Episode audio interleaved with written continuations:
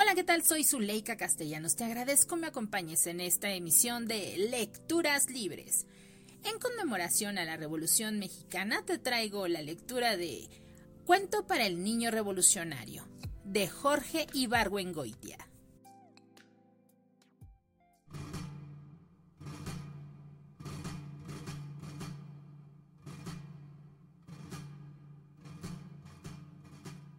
Todo lo que vemos a nuestro alrededor, niño revolucionario, es producto de la Revolución Mexicana que como todos sabemos, empezó como un movimiento armado y se transformó más tarde en un movimiento social en el que participan todos los mexicanos sin distinción a clase, que tiene por finalidad alcanzar una justa distribución de la riqueza e igualdad de oportunidades y de trato ante la ley.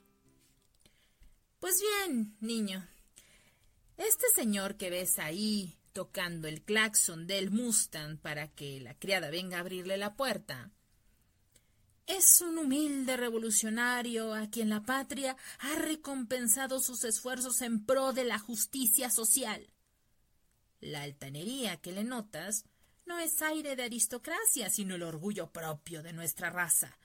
Nos bastan dos años de no pasar hambres para sentirnos de la mejor sociedad.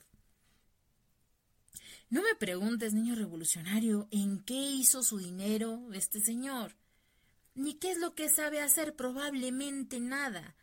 Pero esta circunstancia constituye uno de tantos misterios instructivos que tiene nuestra sociedad. La Revolución Mexicana es como una madre amorosa y tan ciega como una de ellas.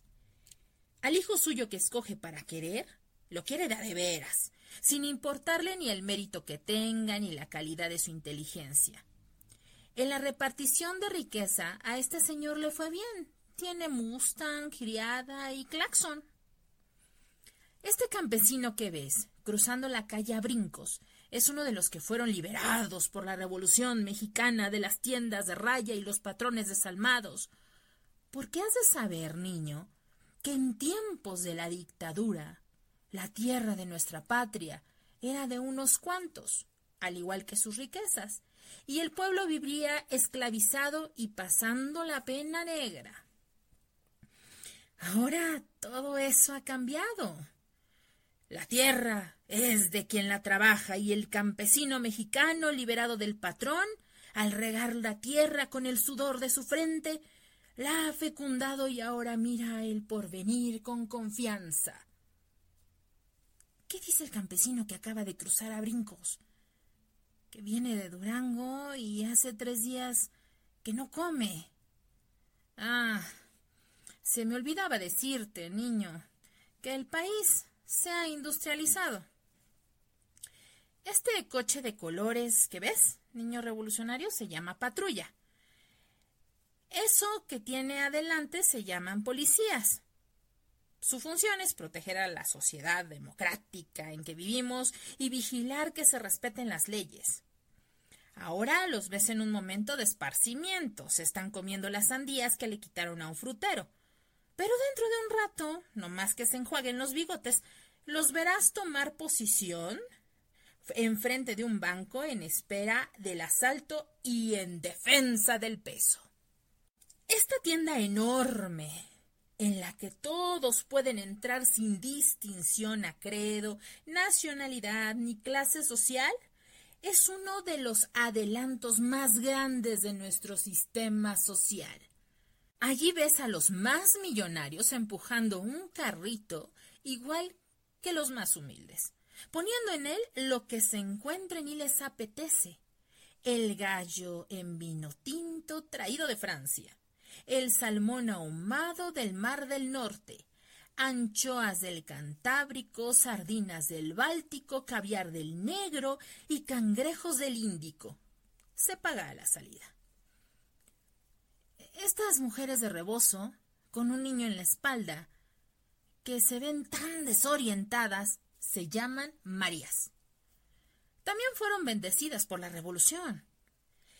En tiempo de la dictadura, los ricos, con muy poca delicadeza, les llamaban indias. Cuenta la leyenda que Porfirio Díaz mandó a Yucatán los indios que vivían en Sonora y a Sonora los que vivían en Yucatán con la esperanza de que con el cambio de clima se acabaran. No logró su cometido porque no le alcanzó el tiempo. La revolución más humana adoptó otro sistema. Decidió que si no era posible acabar con los indios, más valía cambiarles de nombre y asimilarlos a nuestra cultura. Por eso, las mujeres se llaman Marías y venden chicles. A los hombres no ha sido necesario buscarles nombre porque se quedaron haciéndoles casa a los niños más grandes en el Valle del Mezquital. Estos letreros que ves, niño revolucionario, que dicen Schultz de México, Greenfield de México, Hans Crab de México, son también productos de la revolución porque antes de que esto ocurriera, todo el capital de México y todas sus fuentes de producción estaban... ¿Puedes tú creerlo, niño revolucionario? En manos de extranjeros.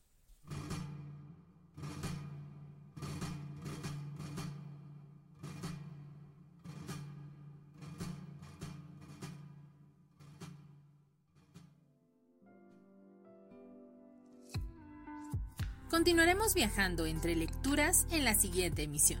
Sígueme en mis redes sociales como Zuleika Castellanos en Facebook, Instagram, Twitter y TikTok.